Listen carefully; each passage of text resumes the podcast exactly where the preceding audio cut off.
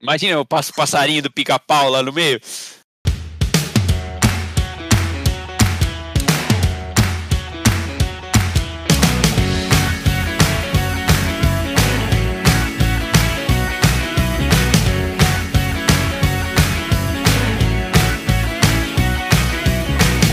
Fala galera, tá começando mais um Sabe o que eu acho? O podcast que não espera o galo cantar pra te informar. Bom dia! Bom dia, meus amigos. Bom dia, Murilo. Bom dia, Aliceira. Bom dia, Felipeira. Bom dia, pitaqueiros e pitaqueiras de plantão. Vamos aí para mais um podcast. Aproveitar que a gente tá acordado, né? Enquanto a gente não, não dorme de novo.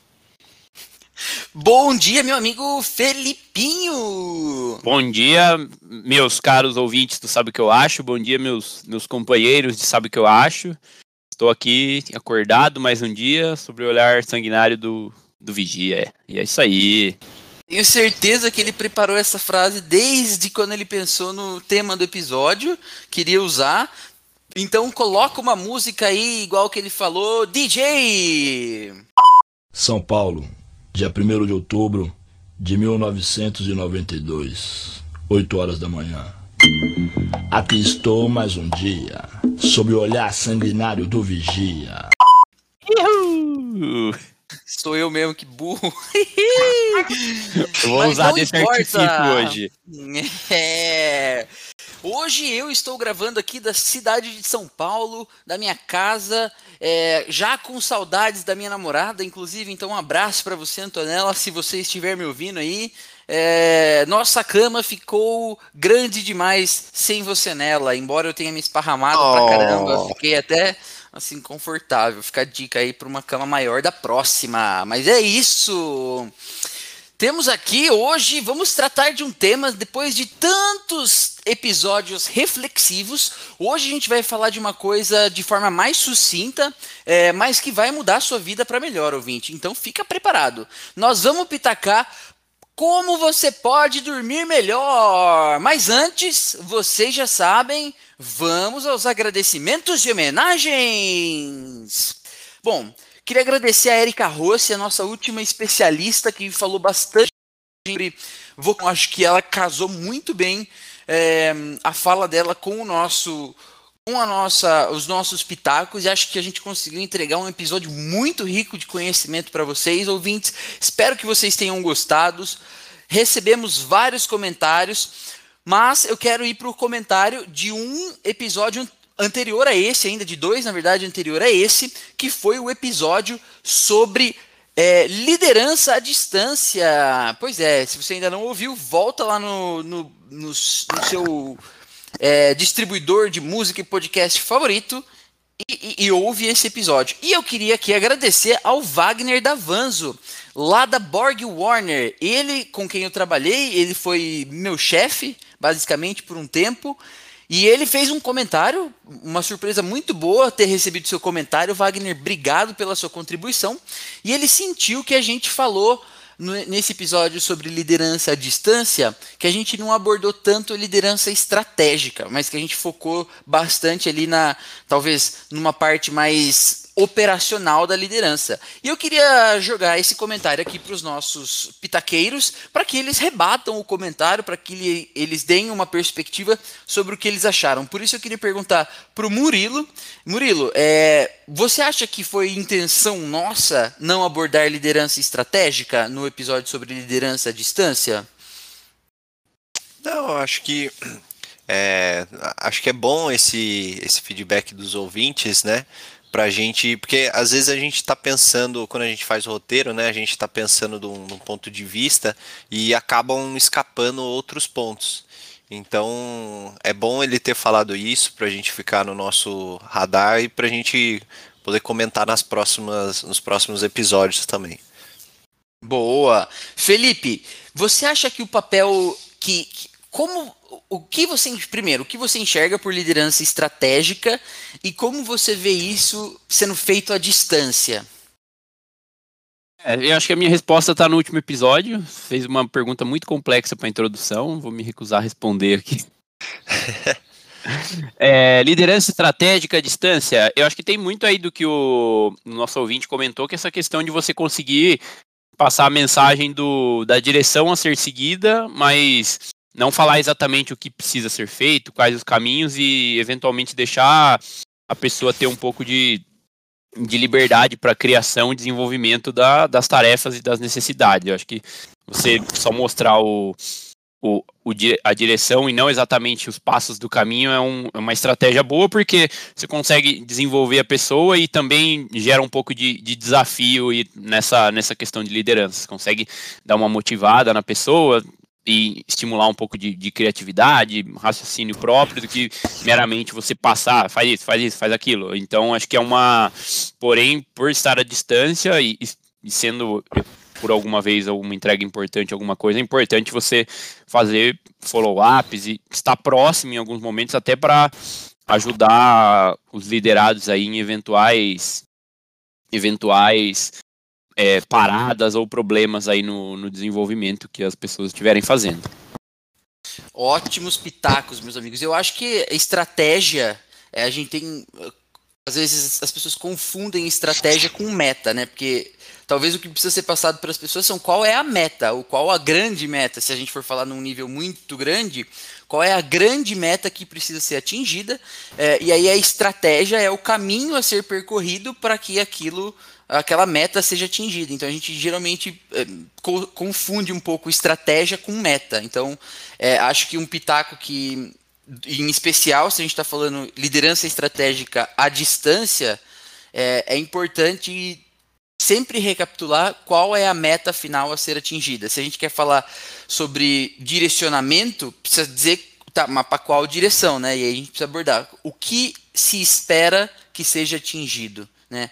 Como aquele, a, aquela aquele objetivo final influencia no todo. Eu acho que essa perspectiva talvez seja parte da liderança estratégica e concordo que a gente não abordou, a gente optou por falar das partes mais operacionais, acho que por duas coisas.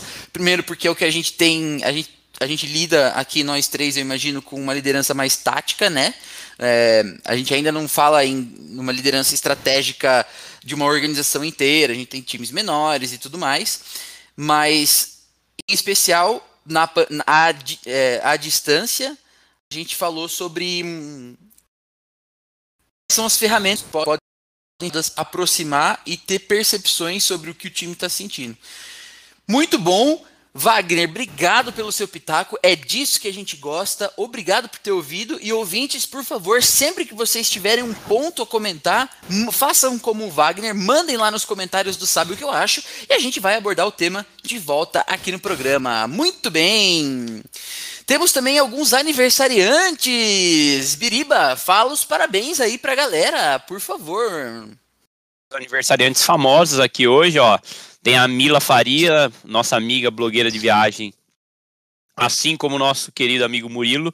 O David Douglas, também conhecido como Pirata, e o eu não sei se ele é cunhado, primo, o que, que ele é do Catupa, ele, ele é parente. Primo. Primo não é parente, mas tudo bem.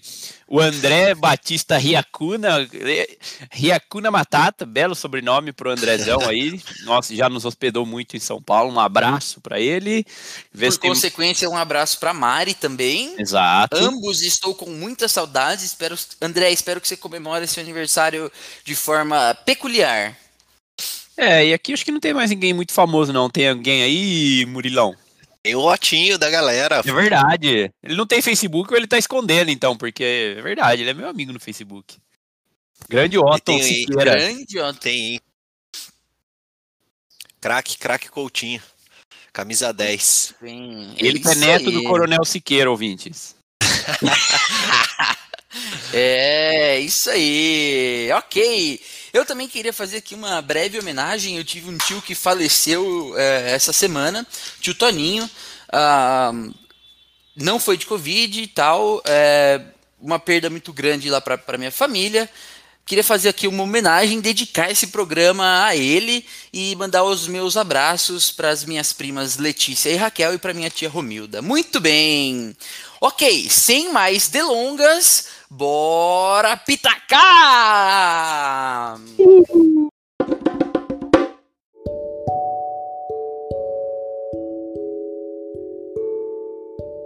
Murilo, você dorme bem? Eu durmo, cara. Que nem um, é. uma pedra. é. Conta, conta mais aí, você nunca teve dificuldade pra dormir? Cara, eu não tenho. Eu acho que assim, a, único, a única vez que eu tive um pouco de dificuldade foi quando eu mudei para São Paulo. É, que eu fui que eu fui estudar lá. E aí, assim, eu morava numa kitnet de frente para Consolação. Então, para quem não conhece, a Consolação é uma avenida movimentada lá. E, e, eu morava no segundo andar. Então, era assim, era bem de frente mesmo pro trânsito, barulheira. A, a, a janela não era vedada, então o barulho entrava bastante no, no apartamento. E aí, acho que, assim, é, é, no começo, nos primeiros meses, foi mais difícil e principalmente porque, assim, como eu só estudava, é, chegava tipo assim, na, depois da hora do almoço, eu estudava de manhã, né? Almoçava, aí eu dava aquela cochilada na parte da tarde. Então, a hora que chegava a noite, eu ainda não tava com, com muito sono, por, conta da cochilada na tarde. Mas daí depois, quando eu comecei a fazer estágio tal, que aí eu ficava é, acordado é, não, não dormia na parte da tarde, aí ficava mais fácil de dormir à noite. Mas nesses primeiros meses era meio difícil, assim, por conta do barulho, por conta de dormir à tarde, acabava sendo difícil dormir. Agora, depois disso, cara, aí. Hum, depois que eu acostumei, não tive mais problemas. Inclusive, uma vez, é, quando eu tava lá ainda, né, tava construindo do lado de casa. E aí então eu chegava de final de semana, ia dormir em casa. Aí, tipo assim, eu acordava umas 10 horas da manhã, né? Aí acordava de boa, tal, dormi, dormindo bem.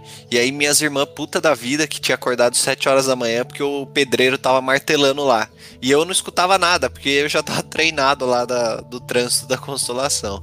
Então eu não, não tenho muito esse problema de dormir, não. Ótimo, meu amigo. E você, você falando aqui, eu fiquei pensando, você é um cara que acorda cedo. Você vai dormir cedo também? Não, eu costumo dormir uma meia-noite, mais ou menos. Quantas horas umas... por dia você. Quantas horas por dia você dorme? Ah, de 6 a 7 horas por dia. 6 a 7 horas, ok. Temos um panorama uh, do soninho do Murilinho. E agora, para ele, Felipe Bira. Fala pra gente, Felipe Bira, você é um cara que dorme bem? eu sou um cara que dorme bem. Também durmo, assim como o Murilinho, tenho sono pesado. E acho que uma das qualidades do meu sono é conseguir dormir rápido. E acho que assim, quando eu deito para dormir, eu durmo em, sei lá, em 20 segundos. Não tem muito que ritual de pensar, olhar para cá, olhar para lá, concentrar, fechar. Nossa, durmo muito rapidamente. Por vezes até assistindo TV ou tentando fazer alguma coisa que eu, que eu queria fazer. Então, essa habilidade é muito boa. E, e também não me incomodo muito com barulho, não. costumo falar assim: ah, pode passar a escola de samba por aqui que eu não, não acordo. Então acho que eu tenho essa, essa habilidade bem desenvolvida também, craque. E você dorme cedo? Hum, eu costumo dormir entre meia-noite e uma hora da manhã. Quantas horas por noite você dorme? Eu durmo entre 7 e 8. Aí eu consigo acordar umas sete e meia, pelo menos um dia que eu tô mais cansado ou que eu fui dormir mais tarde, acordo às oito. Hoje, por exemplo, foi um dia de exceção que eu fiquei assistindo o jogo até tarde, mas tá acabando, é o final da NBA. E o jogo acabou, era meia-noite e meia, até escovar o dente e tal, acho que eu fui dormir era uma meia-noite e cinquenta. Daí hoje eu acordei às sete para gravar o podcast aqui com vocês. Não seria um dia que eu acordaria, sei lá, quase oito. Então okay. vou mais ou menos nessa, nessa toada aí, meu amigo panorama bom que eu tive aqui. Engraçado, e porque você? Eu... E você? Conta pra nós. Ah, olha, é... depende, porque a gente precisa definir, né? Essa seria o próxima, a próxima pergunta. O que é dormir bem, né? Então, por exemplo, eu, eu não durmo bem, mas por fatores talvez externos. E aí a gente começa a mesclar. Eu, eu acordo muito durante a noite, quando eu tô em Itatiba, é, e todo mundo lá em casa é igualzinho, porque o nono é, acorda muito e a gente tá sempre lá para ajudar ele a, a, no que ele precisar durante a noite. Então a gente tem um sono muito interrompido. A minha mãe brinca que a gente é treinado com o barulho do andador dele. Ele mexe no andador, a gente acorda na hora, qualquer barulhinho, uma mosca passa, a gente abre o olho, estrala, o coração acelera a 200 batimentos por minuto e aí você, né, tá lá para ver o que aconteceu. Então, é, nessa perspectiva eu não durmo bem, eu sono acordo facilmente com qualquer coisa. Inclusive eu acordo com às vezes a minha namorada rangendo os dentes, sonhando ou não sonhando. Então a Antonella já está indo no dentista para ver isso, se não é o bruxismo, mas eu acordo facilmente com a mosca passando. Ih, eu psh, acordo. Então, Essa é a sono, bruxa queca. Meu sono não é bom. E eu fiz aqui, eu aproveitei para a gente não ficar só aqui no, nos nossos pitacos, eu fiz uma enquete. E sabe o que eu descobri com a, amostra da enquete que eu fiz? Homens dormem melhor que mulheres. Olha que, que outcome impressionante, né? E aí eu já, fico, eu, já, eu já fico pensando se isso tem a ver com as preocupações que os homens têm serem menores que, que as mulheres têm. Vou comentar aqui todas. O André Biancardi falou assim para minha pergunta: Você tem dificuldade para dormir? Ele respondeu: Pelo contrário, facilidade até demais. É outra pedra igual o Felipe aí que dorme é, sentado. Inclusive tenho boas lembranças do André Biancardi aí dormindo sentado em uma festa. Ele sentou e começou a dormir imediatamente. Achei fenomenal. Um abraço pro André Biancardi. O Vitor Padovani, Vitinho, que treinava comigo lá, falou: tenho não, não também não tem dificuldade para dormir. Em contrapartida, não deixa eu falar todos os homens aqui. Aí tem o Giovanni, o Giovanni Almeida também falou assim: "Nossa, nunca encostei e dormi, outro pedra que dorme em qualquer lugar". O Rodolfo Binato: "Não, durmo e desligo a chave". Outro que parece que não sei, né? Então você vê, todos os homens que, que escreveram aqui, eles dormem que nem pedra e o comentário de vocês foi parecido que dormem muito fácil. Agora eu vou para as mulheres aqui do comentário. A Carol Alves. Eu tenho se a cabeça tiver cheia de coisas para resolver. Então ela tem dificuldade. Bianca Scremin, essa coitada, tá passando por uma fase da vida que não consegue nem. Bianca, para quem não sabe, ela já foi especialista aqui, nutricionista, é, vai ser aí educadora física em muito em breve. Levantou a mão, falou que sempre teve dificuldade para dormir e ela tem síndrome do pensamento acelerado e ansiedade. KKKKK, crying, ruim. Então, isso tudo aliado acabar de ter um filho e precisar acordar, fica, fica duro, né? Temos quem mais? Olha, acabei de receber aqui um, é, um pitaco na contramão da Antonella Nardim, que escreveu assim: Nem um pouco, como pode ver, nem eu nem a filha. Se referindo a Neide, nossa cachorra. Mas essa hora aqui que a gente tá gravando, não era pra ela estar tá acordada? O que aconteceu?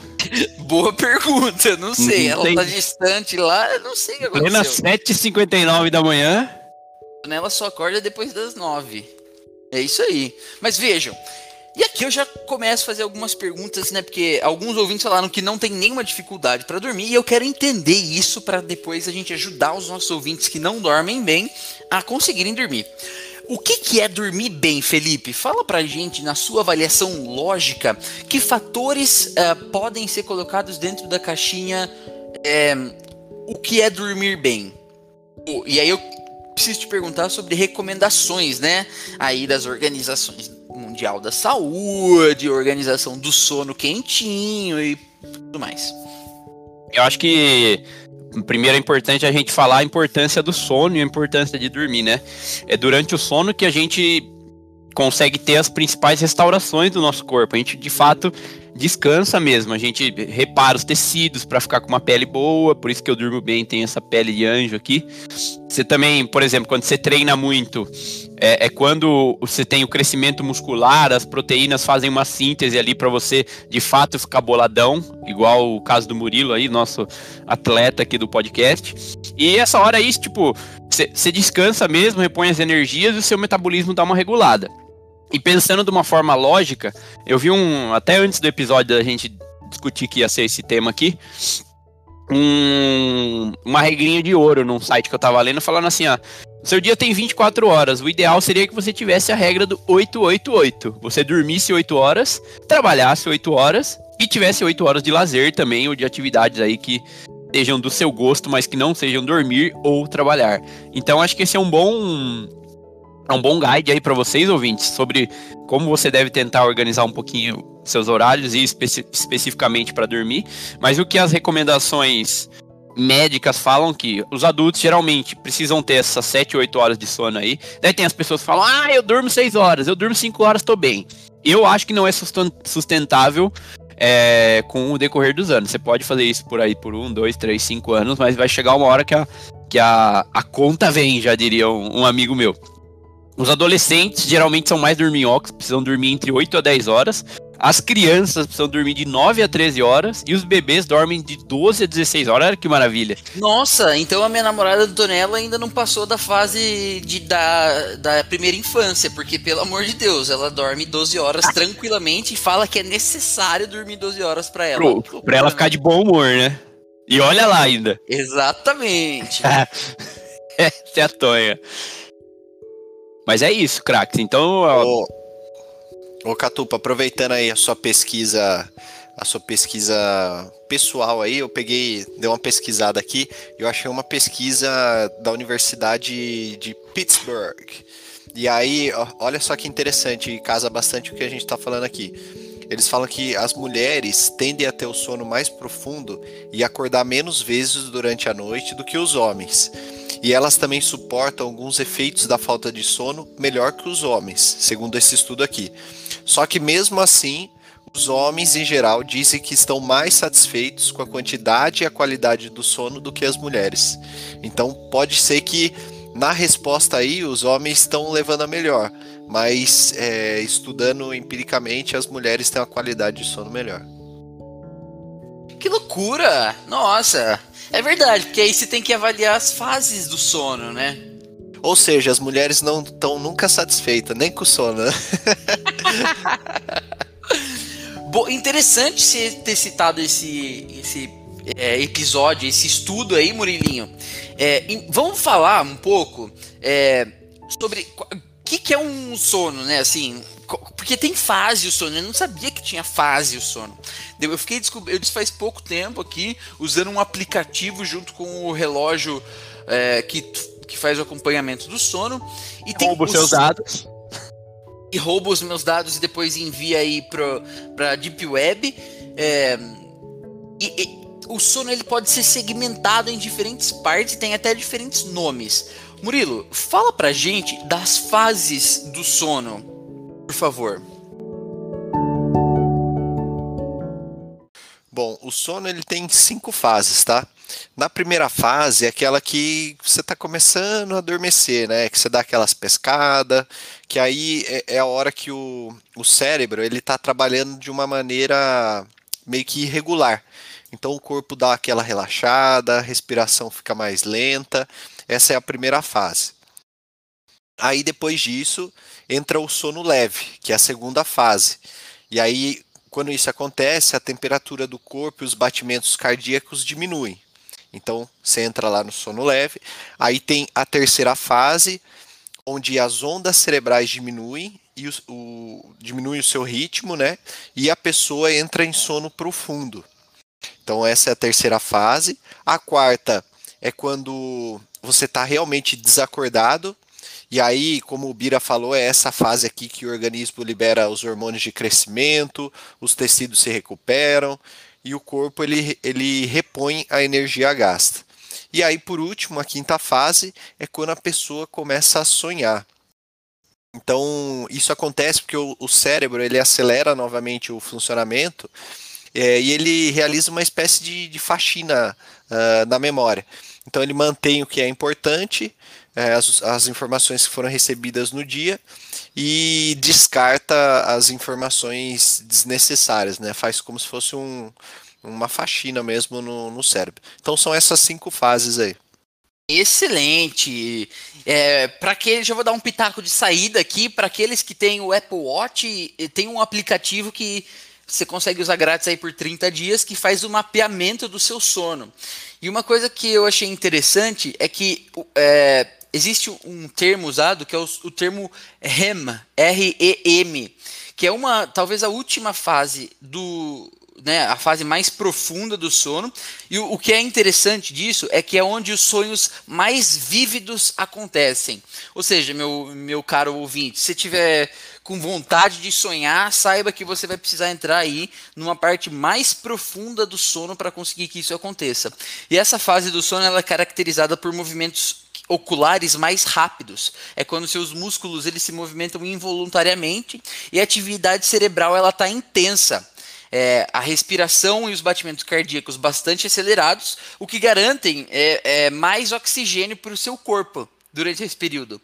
E ela é muito importante, essa fase, acho que é a coisa mais legal, ela é muito importante no processamento das memórias e conhecimentos. Por isso que os nossos amigos aqui, Felipinho e Murilo, dormem como pedra e conseguem atingir essa fase aí e ter essa memória e esse conhecimento tão amplo para dividir com a gente. Então fica aí o sono REM. Muito bem, muito bem. Caracterizamos Vocês aqui. Vocês sonham? Hã? Vocês sonham com frequência? Eu Vocês sonho. chegam nesse estágio do sonho? Eu, Eu acho que menos que você, Murilinho. Você costuma contar bastante sonho doido pra gente. Eu, no, no geral, não consigo me lembrar muito bem dos sonhos, não. Tipo assim, ah, sei lá, uma vez por semana, assim, sabe?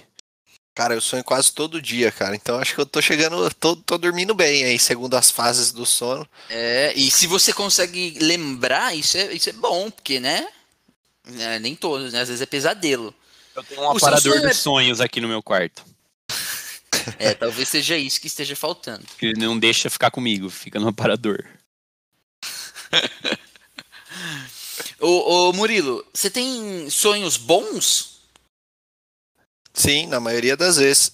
Cara, é engraçado, eu sonho. Às vezes sonho, tipo, coisa banal, assim, acontecendo.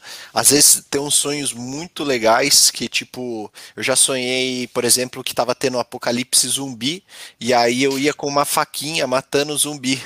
Cara, foi legal. Esse sonho foi legal, por incrível que pareça. Legal! Puta que pariu. Eu acho que era uma época que eu tava assistindo muito Walking Dead, sabe? Então aí, aí veio esse sonho.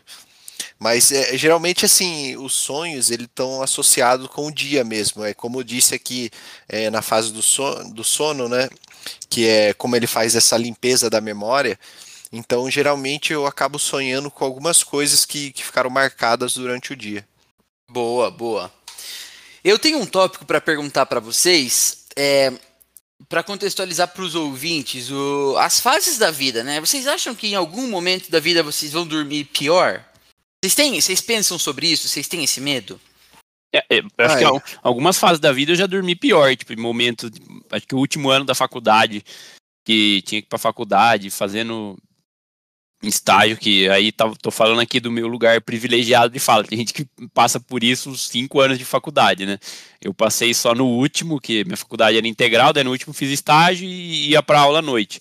Só que daí no outro dia eu costumava viajar bastante, daí tinha que acordar cedo, acabava indo dormir tarde, que às vezes eu- uma das coisas que eu gosto também, ouvintes, é todo dia pelo menos eu ter um horário de lazer pra mim, independente do que do horário que seja. Por exemplo, se eu fui trabalhei, depois fui pra aula e cheguei da aula em casa meia-noite, meia-noite e meia, e mesmo assim eu tô cansado, eu não quero ir dormir. Eu gosto de fazer alguma atividade de lazer pra eu não ter a sensação de que assim, meu dia todo foi com obrigações, sabe? Então, ah, e- em alguns momentos eu acabava indo, dormindo pouco por causa dessa, dessa rotina aí. Mas no geral eu não me preocupo, não. Eu acho que é, tem sido até um guide para mim, como de qualidade de vida. É, eu acho que na época que eu trabalhava na Krupp, um abraço aí pros ouvintes da Krupp, eu também dormia pouco, dormia menos do que eu durmo atualmente. Por, não, por morar mais longe do trabalho. Hoje, morando, hoje em home office, mas quando estávamos presencialmente, eu trabalhava perto de casa, então é, isso acabou se tornando para mim até um fator de decisão nas minhas escolhas de, de trabalho aí e de moradia, o Catupa. Ó, eu Boa. acho que não tem, eu não tenho medo de uma fase da vida que eu vou dormir pior. Mas eu sei que existem alguns casos em que eu já, eu já tenho a expectativa que eu não vou dormir bem. Por exemplo, quando eu vou fazer alguma viagem, geralmente eu acabo ficando ansioso na véspera. Então eu sei que eu não, não durmo bem de véspera de, de viagem. Mesmo assim, se for fazer uma trilha, alguma coisa, mas que, que eu tô esperando muito, né? Acho que até puxando aí o, o que a, a Bia Scremin falou, eu tenho esse problema de ansiedade. Outra coisa é que nas viagens também, é, pelo menos nas últimas que eu fiz, eu costumava ficar em hostel. Às vezes você fica num lugar que não é tão confortável. Então, assim, eu já, já vou com a expectativa também de que o sono não é prioridade. Já dormimos em aeroporto, né, Bira? Em, nessas indas e vindas aí, viagens de final de semana tal. Então, geral, não, é, não digo que seria uma fase da vida, mas quando geralmente quando envolve viagem eu já tenho essa expectativa de que o sono não vai ser de qualidade. Vou lançar aqui uma ansiedade para vocês sentirem desde já. Vocês não têm medo que quando vocês medo não, né? Mas vocês não têm um, um pensamento tipo quando tiver filho vou ter que acordar à noite que o filho não vai dormir bem, vocês pensam sobre isso? Porque isso é uma coisa comum, né? É relativamente comum. Se a gente perguntar aqui pro João, marido da Bia, pai do Luca, ele vai falar pra gente como que é a rotina dele. E geralmente essa é uma fase da vida que as pessoas precisam acordar mais. É, como vocês se sentem sobre isso? Ah, eu não tinha pensado nisso. Mas realmente, né, é uma fase, eu vejo pelas minhas irmãs, realmente é uma fase que você dorme menos, você tem que ficar. É, você tem um sono interrompido tal. Mas eu acho que, que, são fases, assim, porque você acaba curtindo, né? É, é o seu filho que está ali, né? Então é um momento único que você acaba passando. É, eu tenho uma preocupação maior de, por exemplo, de é, eu, eu, vejo mais pelo meu pai, de, por exemplo, eu ficar obeso, começar a roncar e, e, e, ter problemas de sono por causa disso, sabe? Meu pai, ele não consegue ter, eu acho que ele não chega nem no terceiro ou quarto estágio, por conta de, de, de apneia, né? Ele ronca e acaba, você, você até fica preocupado, assim, que ele tá roncando porque ele para do nada. Aí você fala, ih, morreu.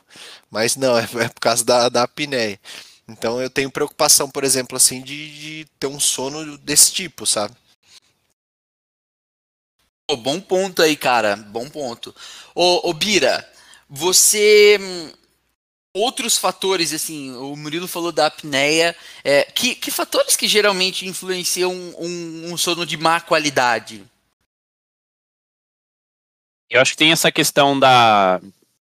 da emocional, né, das pessoas terem estarem muito estressadas, seja no com o trabalho, na, na própria vida pessoal, acho que é um fator que acaba atrapalhando o sono de muita gente, igual até comentaram aí na, nas caixinhas de pergunta, eu acho que a gente acaba levando um pouco do que a gente passou no dia pro, pro momento de, de dormir, né, de momento de ir pra cama, então acho que é, algumas pessoas têm dificuldade em separar um pouco as coisas ou até desligar esse botão aí do trabalho para ter um sono melhor. Eu acho que esse é um fator que acaba é, atrapalhando um pouco a, essa questão do, do sono também.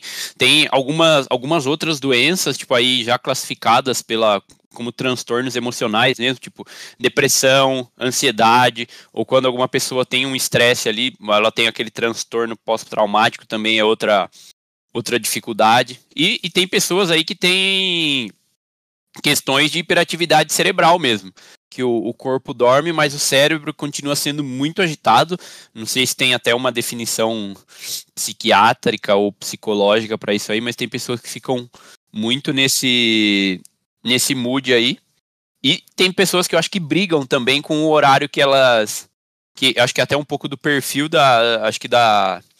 Do ciclo, acho que é circadiano, não lembro agora. Do, da vibe da pessoa. Tem gente que é uma pessoa mais produtiva à tarde, à noite tem que acordar cedo.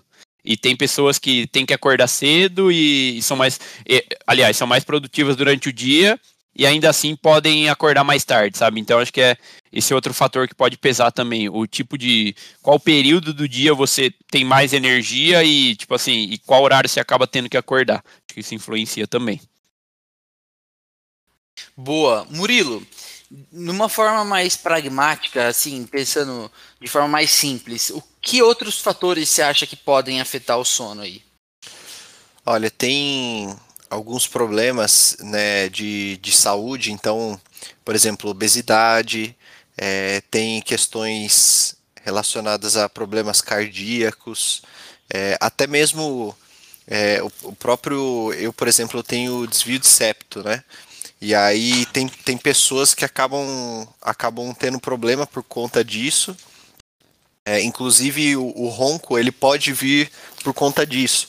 Às vezes a pessoa nem é obesa nada, mas por ela ter desvio de septo, ela pode, ela pode desenvolver isso, né? Ela pode roncar e aí isso acaba atrapalhando o sono de forma geral, né?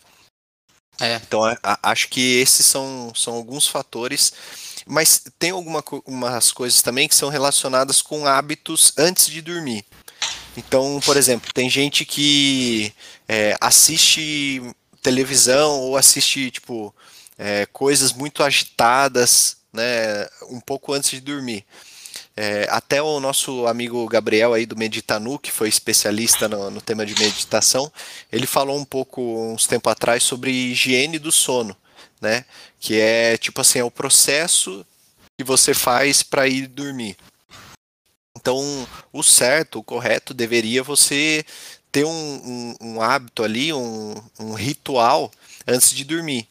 Então, você é, ir desacelerando, deixar de assistir televisão, é, não, não, deix, não comer muito excessivamente antes de dormir. É, tudo isso, né, todos esses, esses temas aí acabam afetando também no sono. Boa, boa. É, eu acho que dá para classificar em dois grandes grupos, aqueles, aqueles problemas que você vai precisar talvez ir a um médico para conseguir achar uma forma de tratar, mas também tem outros que acho que a gente que é né, onde a gente consegue pitacar melhor aqui, já que não somos não temos aqui no, nos pitaqueiros um médico que possa falar sobre isso, mas além disso também tem a questão de tempo, né? Então, a depender das condições climáticas, tempo seco. Muita gente quando tem. quando esfria assim e o, e o ar está bem menos úmido, ou seja, o ar está seco, começa a ter dificuldade para respiração. Nariz tranca, várias coisas acontecem. E isso são causas que, tipo assim, batata vai derrubar seu sono, não vai deixar você dormir no começo, vai te fazer acordar várias vezes com aquele narizão trancado. Ainda bem que o nosso corpo tem é, alguns, algumas travas né, que acordam a gente quando a gente está com a respiração obstruída, alguma coisa assim. Além disso, se está muito calor também, né, diferente do clima de hoje, puta, eu tenho muita dificuldade para dormir quando está calor, cara. Nossa, é horroroso. É, o meu quarto aqui em São Paulo é quente, mas o de Itatiba é mais quente ainda. E eu, nossa, não consigo dormir. Eu deito na cama mesmo depois de tomar um banho gelado, de super dificuldade para dormir. Esse é um fator que afeta também. Acho que ficar no celular. Puta, toda vez que eu tô com o celular na cama, não, não tô seguindo, portanto, a recomendação do Gabriel aí, né? Da higiene do sono, isso também influencia. Às vezes eu falo, hoje eu preciso dormir cedo porque amanhã tem gravação do podcast.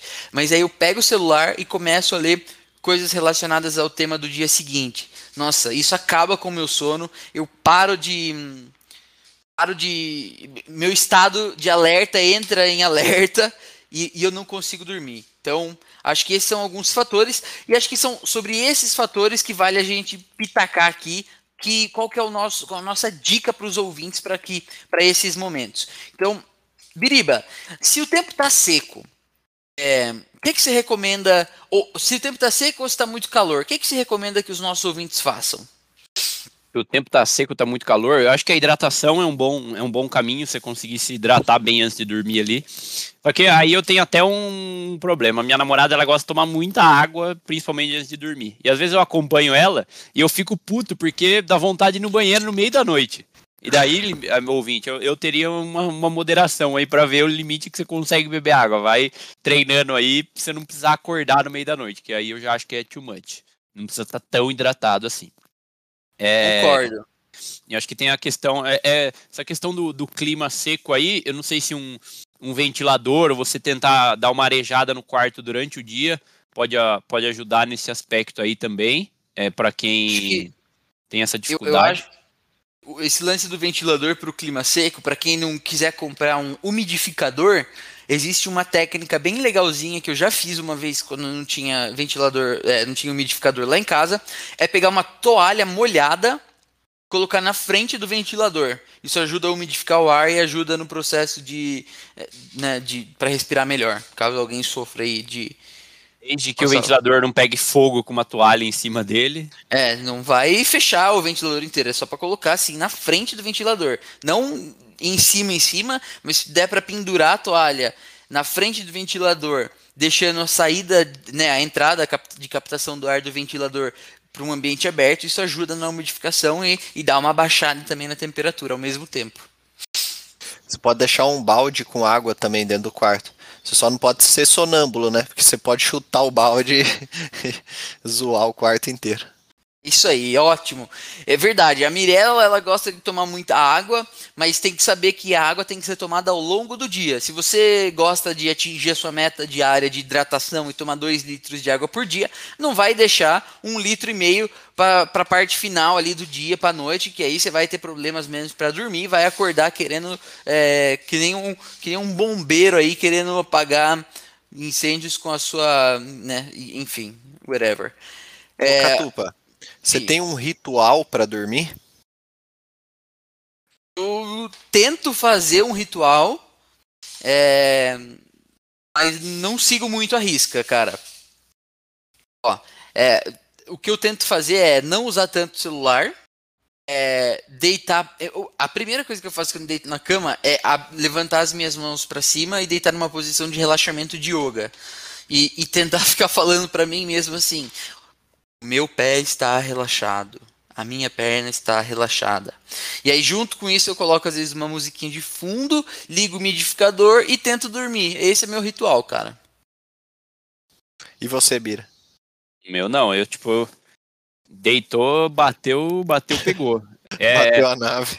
É, tipo, não tem muito. E eu não tenho muito. Até esse problema aí, apesar de ser contraindicado de celular, TV. Eu até gosto de dormir com a TV ligada. Deixo a TV rolando ali, coloco um, um timer e, e daí eu durmo. Isso é uma. Por isso você quer ter TV no quarto, né? Mas não, é, mas não faz muita diferença também para dormir. Mas é um. Acaba sendo uma, uma coisa que eu gosto de fazer. Mas até falando desse negócio aí do, do celular, tá? Uma. Acho que eu quando eu assisto algum jogo muito emocionante antes de dormir, daí eu tenho dificuldade, que daí a adrenalina acaba variando bastante, aí é, é mais difícil. Mas no geral não tem muito, muito ritual, não. Acho que é bateu, levou. Por agora, né? Vamos ver depois de velho, quando eu chegar na idade do catupa, assim. Cara, eu também não tenho muito ritual, não. Agora tem alguns gatilhos que, que ativam o sono. Por exemplo, a leitura é um deles. Se eu for ler antes de dormir, cara, não dá tipo é, cinco páginas eu já tô dormindo. Ou então, se eu for tentar fazer meditação antes de dormir, também não, não, não consigo muito tempo, não. Já, já, já caio no sono. Agora, já, já vejo diferença, por exemplo, assim, assistir filme, dormir assistindo filme já é mais difícil para mim. Tem pessoas que, que têm mais facilidade eu, eu fico envolvido, assim, eu quero saber qual que é o final do filme. Já dormi assistindo o filme, lógico, mas é mais difícil, assim, eu, eu, eu, eu tenho mais facilidade de dormir se eu estiver lendo ou estiver tentando fazer uma meditação, aí acaba sendo mais fácil. Agora, um, uma coisa que eu utilizava também, quando eu morava lá em São Paulo, lá que eu falei para vocês que eu tinha dificuldade, era um pouco disso que você falou, de escutar uma música mais calma, um, um, algo assim mais relaxante. Isso ajudava, porque a, além da música ela ajudar, né, por ser relaxada, ela também é, é, ela impedia o som externo. Então, por exemplo, não ficava escutando os carros passando lá na rua, ficava escutando a música. Então, acho que essas são, são algumas dicas aí que eu utilizo. Boa, craque! Acho que a gente falou, falou, falou e não falou sobre insônia, né? A gente tem que também falar aqui dos tipos de insônia. Às vezes a gente tá falando de um negócio que é passageiro, que é uma insônia de curto prazo, que pode se dizer que não é a insônia, a insônia crônica, ela é diferente disso, é uma insônia aguda, ela acontece em momentos de estresse da nossa vida, e tem a insônia crônica, né, que é aquela que do, perdura por meses, que você não consegue dormir. E a, as diferentes. Situações de insônia, elas exigem exigem talvez tratamentos diferentes, né? É importante para a gente arrematar isso aqui antes de chamar o especialista, falar um pouco sobre estilo de vida, porque de tudo isso que a gente conversou, acho que o que mais influencia e mais está na nossa mão é que tipo de estilo de vida, que tipo de coisa que a gente pode começar a fazer para dormir bem, para tentar dormir bem. Então, começando aqui pelo Biriba, nós vamos fazer um jogo de um pitaco para dormir bem. E esse vai ser aqui o pitaco do Sabe o que eu acho para esse episódio. Então, cada um de nós, em, em rodada, começando pelo Biriba, depois indo para o Murilo, depois vindo em mim, nós vamos falar aqui um, uma mudança de hábito, talvez, ou algo que você ainda não tenha parado para pensar no seu estilo de vida e talvez até um remédio caseiro que pode te ajudar a dormir melhor. Aqui está o Roleta Russa do Sono!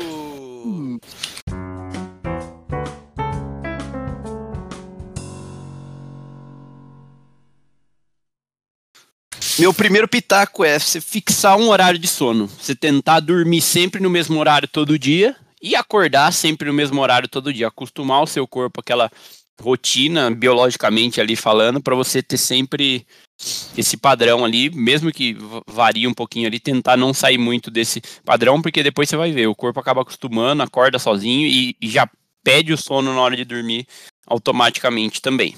E inclusive nos fins de semana. Bom, meu pitaco aqui, como eu falei da minha experiência lá em São Paulo, né, é evitar ou limitar as cestas, né, que é aquela dormidela pós-almoço. Então, se você se você não puder evitar, pelo menos limite para não ser uma cesta tão prolongada, né? Ser pelo menos uns, é, no máximo uns 30 minutinhos só para você dar aquela regenerada no meio do dia. Junto com isso, é importante que você tenha prática regular de atividade física, seja uma caminhada, um yoga, academia. É, geralmente aqui as pessoas que respondem, pelo que eu vi no, no sabe o que eu acho, tem, tem dias bastante agitados e acho que um dia agitado com atividade física regular auxilia aí numa boa noite de sono, porque o exercício ele primeiro te cansa, né? E, e ele libera é, é, processos bioquímicos dentro do seu corpo que vão te ajudar a ter uma noite de sono melhor. Outra coisa importante é também você tentar dar uma reduzida na, na cafeína, no álcool e na nicotina ali, principalmente no. Idealmente seria durante o dia todo, mas principalmente nos horários mais próximos ali, a partir do, da metade da tarde até o final da noite. Principalmente a cafeína. Acho que é até um bom exemplo. A minha mãe adora tomar um café com leite. E ela tem muita dificuldade para dormir, ela dorme antes do horário, fica tirando cochilo, vendo TV, e daí na hora de dormir à noite mesmo não consegue. E, e daí observando os hábitos dela, eu vi que ela tomava, tipo assim, ah, ia tomar um café com leite 9 horas da noite, ou 6, 7 horas, sabe? E daí ela parou de fazer isso e ela me apontou até que melhorou muito a qualidade do sono dela, ficou menos desperta tal. Então acho que essa questão da dosar bem a cafeína, o álcool e a nicotina também é importante para você ouvinte, conseguir ter um sono de mais qualidade. Energético também, né? Evitar energético. Um cavalão voador aí, um Red Brola, um Red Bull, top, Ave oferecimento Maria. Red Bull aí. A cada acelerada no coração. O Bom, pai da Tonha pira. Bom, outra outra dica aqui, né, é você tornar o ambiente que você vai dormir um pouco mais confortável. Então, se você puder manter o seu quarto escuro, silencioso, uma temperatura agradável, tirar todos os ruídos sonoros e visuais, né? Então, se você tem aqueles relógios ou aqueles dispositivos que ficam piscando, o LED piscando durante a noite, isso aí também, é, se você retirar isso, ajuda. Para você não se preocupar com, com nada disso, não se preocupar com a hora, não se preocupar com, com esses barulhos ou esses ruídos visuais. Em alguns casos, quando a gente começa a fazer uso uh, é, pontual de medicamento, é importante verificar com o médico se, se o medicamento ele pode ter é, algo que está inibindo o seu sono, né? Verificar os rótulos desses produtos e perguntar. Primeiro pergunta para o médico, né? É, para entender se tem alguma coisa que pode ser um estimulante. Alguns, alguns medicamentos podem ter cafeína. É, verifica com o médico se o tipo de medicamento que você está tomando ele pode perturbar seu sono. E era isso. É, acho que tenha. É, várias dicas que a gente pode dar aqui. Acho que a gente conseguiu capturar bem dicas importantes para os ouvintes, mas esse episódio ele não estaria completo se a gente não tivesse o Pitaco uh, do Especialista! Do especialista!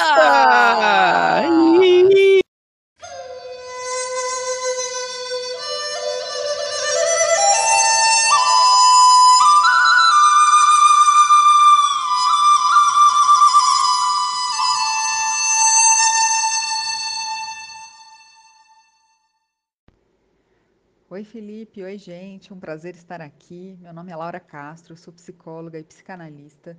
Eu tenho formação e certificação em psicologia do sono pela Associação Brasileira do Sono e a Sociedade Brasileira de Psicologia. Eu trabalho no consultório, no hospital e agora também com uma startup que fundamos, dois engenheiros e eu, a Vigilantes do Sono. Nós desenvolvemos um programa digital de melhoria do sono com uso de chatbot e inteligência artificial que é inédito no Brasil e no mundo. Eu tive muita sorte do Lucas e o Guilherme terem me encontrado para desenvolvermos esse projeto, que agora tem sido grande parte do que eu faço no meu dia a dia. Hum, quais as principais queixas que eu recebo dos meus pacientes? Bom, eu tenho uma clínica especialista em problemas de sono, então vou dizer assim meio enviesada, porque a principal queixa que eu ouço é insônia, é dificuldade para dormir, não conseguir pegar no sono ou acordar no meio da noite e não conseguir voltar a dormir, acordar bem antes do que gostaria, três, quatro horas da manhã, não conseguir dormir. Então, acho que a insônia, o medo de dormir, o pânico de que a insônia vai acontecer de novo e de que eu já sei que eu vou deitar na cama e vou ficar rolando, acho que está assim entre as principais queixas que eu ouço hoje e, e as dificuldades de se haver com isso, com a insônia tão é, agravadas agora nessa situação de pandemia que a gente está vivendo. Então, também tem esse pano de fundo da pandemia, dificultando muito a nossa rotina e agravando aí a dificuldade com o sono das pessoas. Acho que sim, as principais queixas são isso: muita ansiedade associada à insônia. É, e aí tem uma relação é, que a gente diz que é bidirecional, né? Tanto a, a estar com ansiedade é, pode desencadear a insônia, como a insônia ou não está dormindo tanto que a gente precisa, tendo um sono suficiente, aumenta, amplia essa nossa percepção de ansiedade, a gente fica mais ansioso, mais irritável, com o humor mais afetado. Então, acho que essa relação de humor e sono e dificuldade para dormir é a principal queixa aí do meu, do meu dia a dia do consultório. Quais as características de uma noite bem dormida? É, então, vamos pensar de dois lados. Do lado subjetivo da percepção de uma pessoa, quando a gente dorme bem, né, a gente sente, a gente acorda se sentindo revigorado, bem disposto, com energia.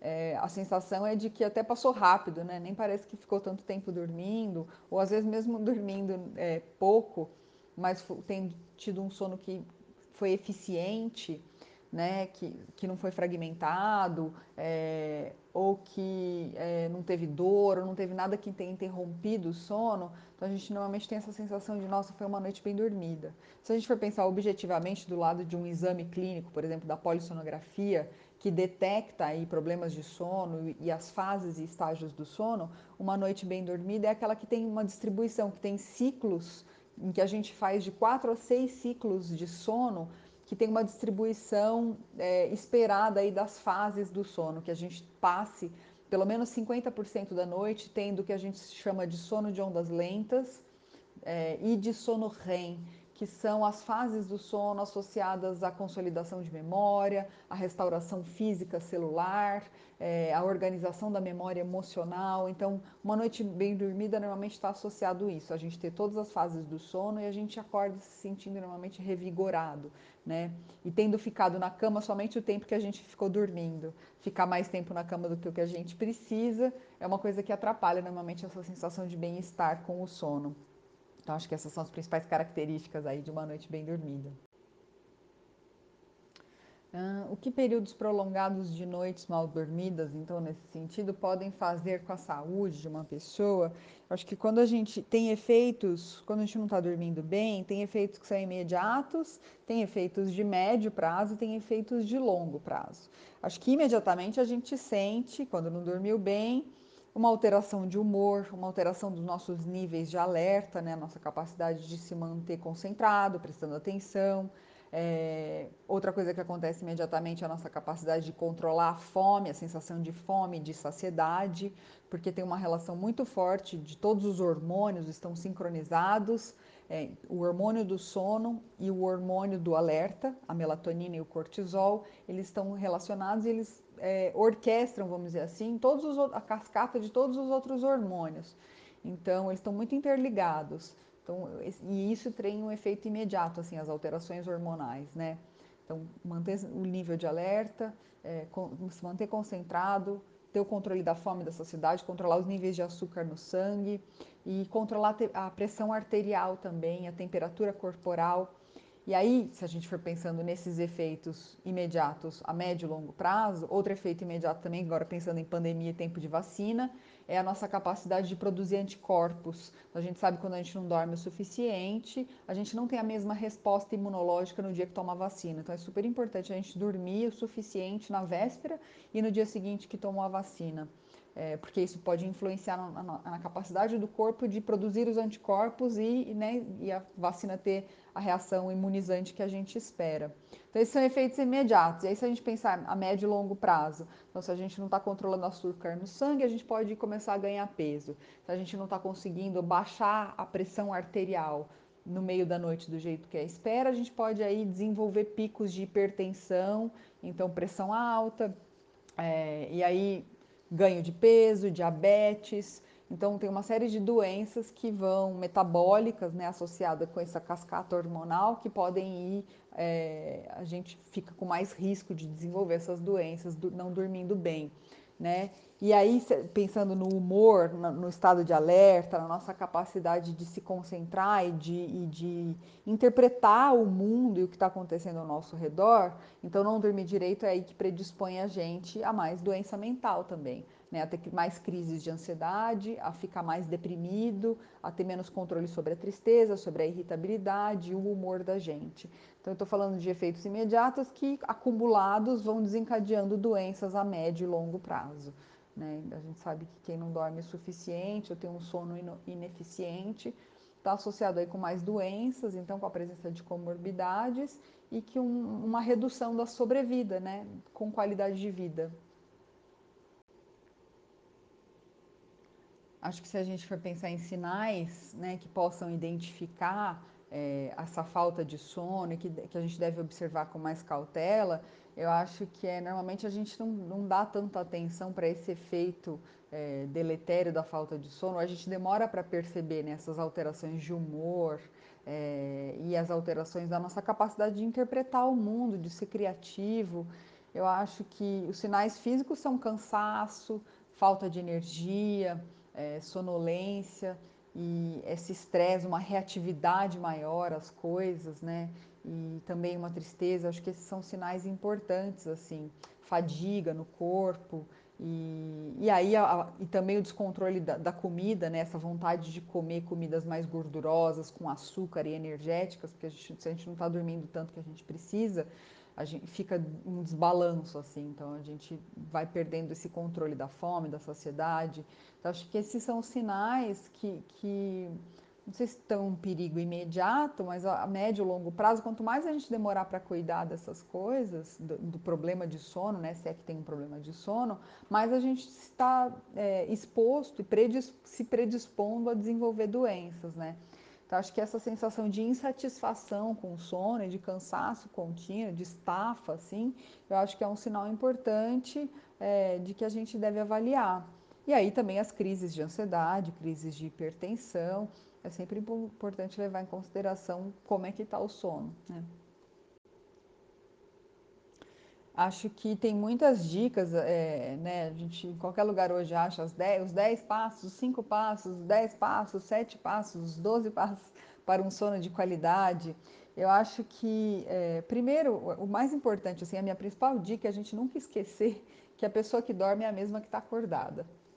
Então, o que a gente vive durante o dia influencia o nosso sono e o que a gente vive, né, enquanto no horário de dormir, também influencia o nosso dia. Então, tudo que a gente faz para se manter saudável durante o dia tende a, tende a ajudar o nosso sono. E tudo, e quando a gente está dormindo bem, tende a gente estar tá mais saudável durante o dia também. Acho que é essa relação que é importante. Então, como manter a saúde durante o dia, né? Acho que atividade física, a gente tem um reloginho dentro do cérebro.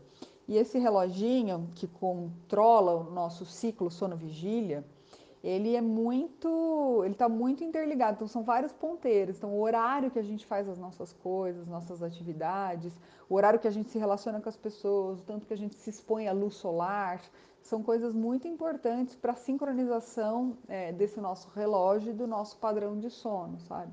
A forma como a gente se alimenta, o que, do que a gente se alimenta, né? Eu acho que, que é importante a gente cuidar é, e aí tem a rotina, cuidar dessas, desses fatores do nosso, da vida diária para amenizar né, consequências para o nosso sono.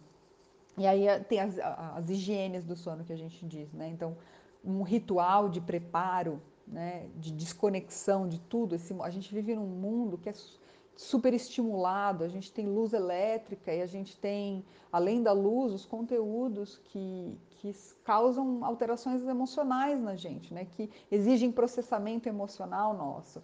Então, quanto mais a gente é, preserva um, uma rotina de preparo para o sono, da gente se desconectando disso que causa é, reatividade emocional na gente, e na luz, é, né, o banho morno ajuda, o chazinho quente ajuda, a gente a preparar essa rotina, uma meditação, né, um alongamento leve, a leitura é uma coisa que ajuda.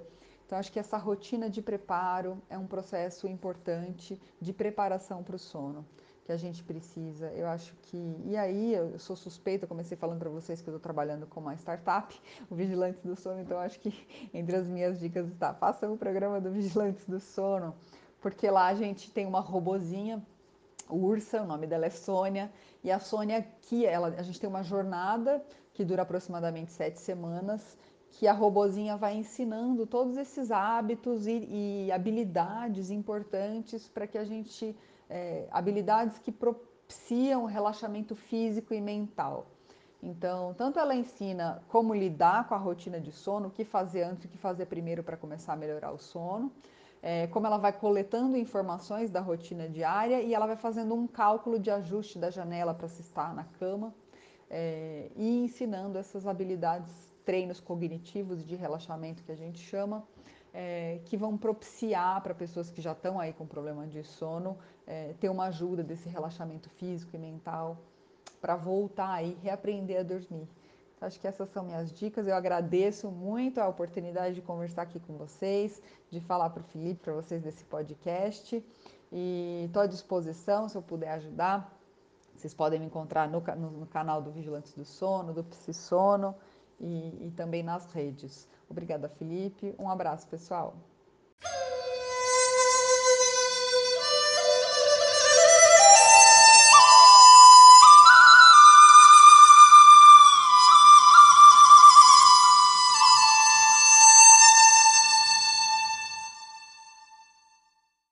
Depois desses pitacos, tantos do especialista quanto os nossos pitacos da semana do selo do Sabe o que eu acho, que já foi dado no capítulo anterior deste episódio, vamos fazer de forma invertida e vou falar para vocês o Hoje na História! Hum.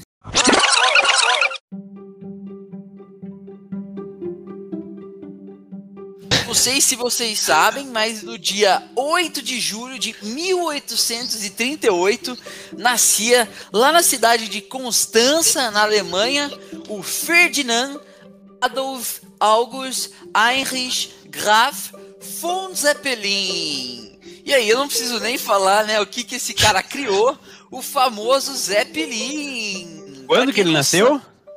1838. Ah, 800. Entendi, tinha entendido 1900 e falou, é, mas já tinha o Zeppelão aí nessa época aí. É, o Zeppelin foi fundou a companhia Zeppelin de dirigíveis e ele construiu o primeiro lá em 1900. Olha só que loucura, uma estrutura que era rígida, né? Serviu de base aí para os modelos posteriores. Vocês não sabem o mais legal. Como que ele conseguiu angariar os fundos depois para conseguir fazer o negócio dar certo? Ele conseguiu ganhar bastante dinheiro para conseguir estruturar o negócio dele, porque um dos Zeppelin caiu. E o pessoal falou: "Não, como assim? Tem que dar, tem que negócio tem que dar certo aí". E aí ele recebeu uma doação gigantesca de dinheiro que serviu para depois, posteriormente, é, fundar a, uma instituição, né, uma fundação Zeppelin. Ele morreu no dia 8 de março, lá em Berlim. Então fica aqui Loucura. Nossa homenagem ao, ao Zeppelin, que tem aqui 15 nomes e interessante aí. O... Eu não sei se eu já vi um, um- um dirigível na vida. Vocês já viram um ao vivo? Tava, tava aqui, joguei até no Google. Faz tempo que eu não escuto falar de um tal. Será que caiu em desuso? O, o dirigível? Eu acho que ainda, ainda acho que é possível você alugar um dirigível para ir dar uma volta, Cara, né? Eu, o eu último- acho que ele, eu acho que ele não é tripulado, inclusive, hein? Ô, louco. O último que, que, que eu serve, vi. então? O último que eu vi. Fazer propaganda da Goodyear. O último que eu vi por vídeo, eu não vi ao vivo, mas era um, um Zeppelin da Amazon. E dele saía um monte de dronezinho com as caixas pra entregar. Então, eu tô olhando aqui no vídeo, Google, falou, ó. Dirigível da Amazon que solta drones, infelizmente é falso, mas é assustador, segundo o Tecmundo. Então o Murilinho caiu na fake news Aí aí. na fake Caiu news. na fake news. Mas o, o Felipe falou bem, porque geralmente você tá na praia e é possível, às vezes, visualizar. Ou tem aqueles helicópteros que passam com uma faixa, né? Fazendo uma propaganda, mas eu também já vi um dirigível, mas bom ponto aí. Vai ficar. Essa, essa aqui é para os ouvintes mais curiosos. Quem quiser pesquisar aí, como que faz para alugar uma viagem de Zeppelin, depois vocês contam pra gente nos comentários. E, e é isso aí. E se você tiver com sono, ouvinte, o último pitaco é: fica procurando um zeppelin olhando pra, pro céu ali, que daí você dorme rapidinho.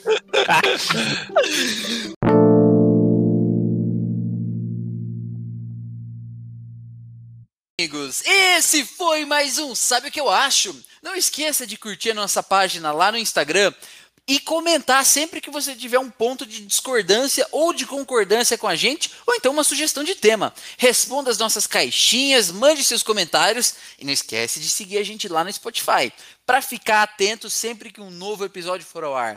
Muito obrigado, um abraço e até a próxima do Sabe, o que eu acho? acho?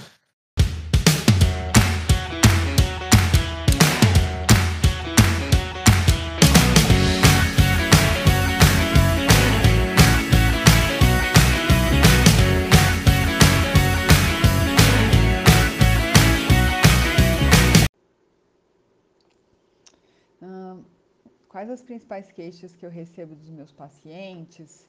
Bom, eu tenho uma clínica especialista em problemas de sono, então vou dizer assim meio enviesada, porque a principal queixa que eu ouço é insônia, é dificuldade para dormir, não conseguir pegar no sono ou acordar no meio da noite e não conseguir voltar a dormir, acordar bem antes do que gostaria, três, quatro horas da manhã não conseguir dormir.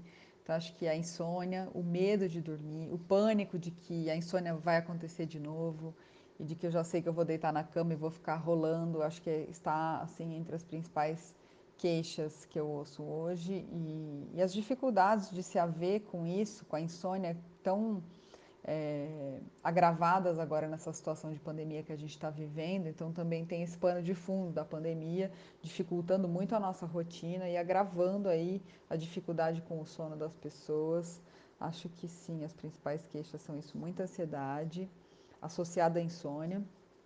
É, e aí tem uma relação é, que a gente diz que é bidirecional, né? Tanto a, a estar com ansiedade é, pode desencadear a insônia, como a insônia ou não estar tá dormindo tanto que a gente precisa, não tendo um sono suficiente, aumenta, amplia essa nossa percepção de ansiedade, a gente fica mais ansioso, mais irritável, com o humor mais afetado.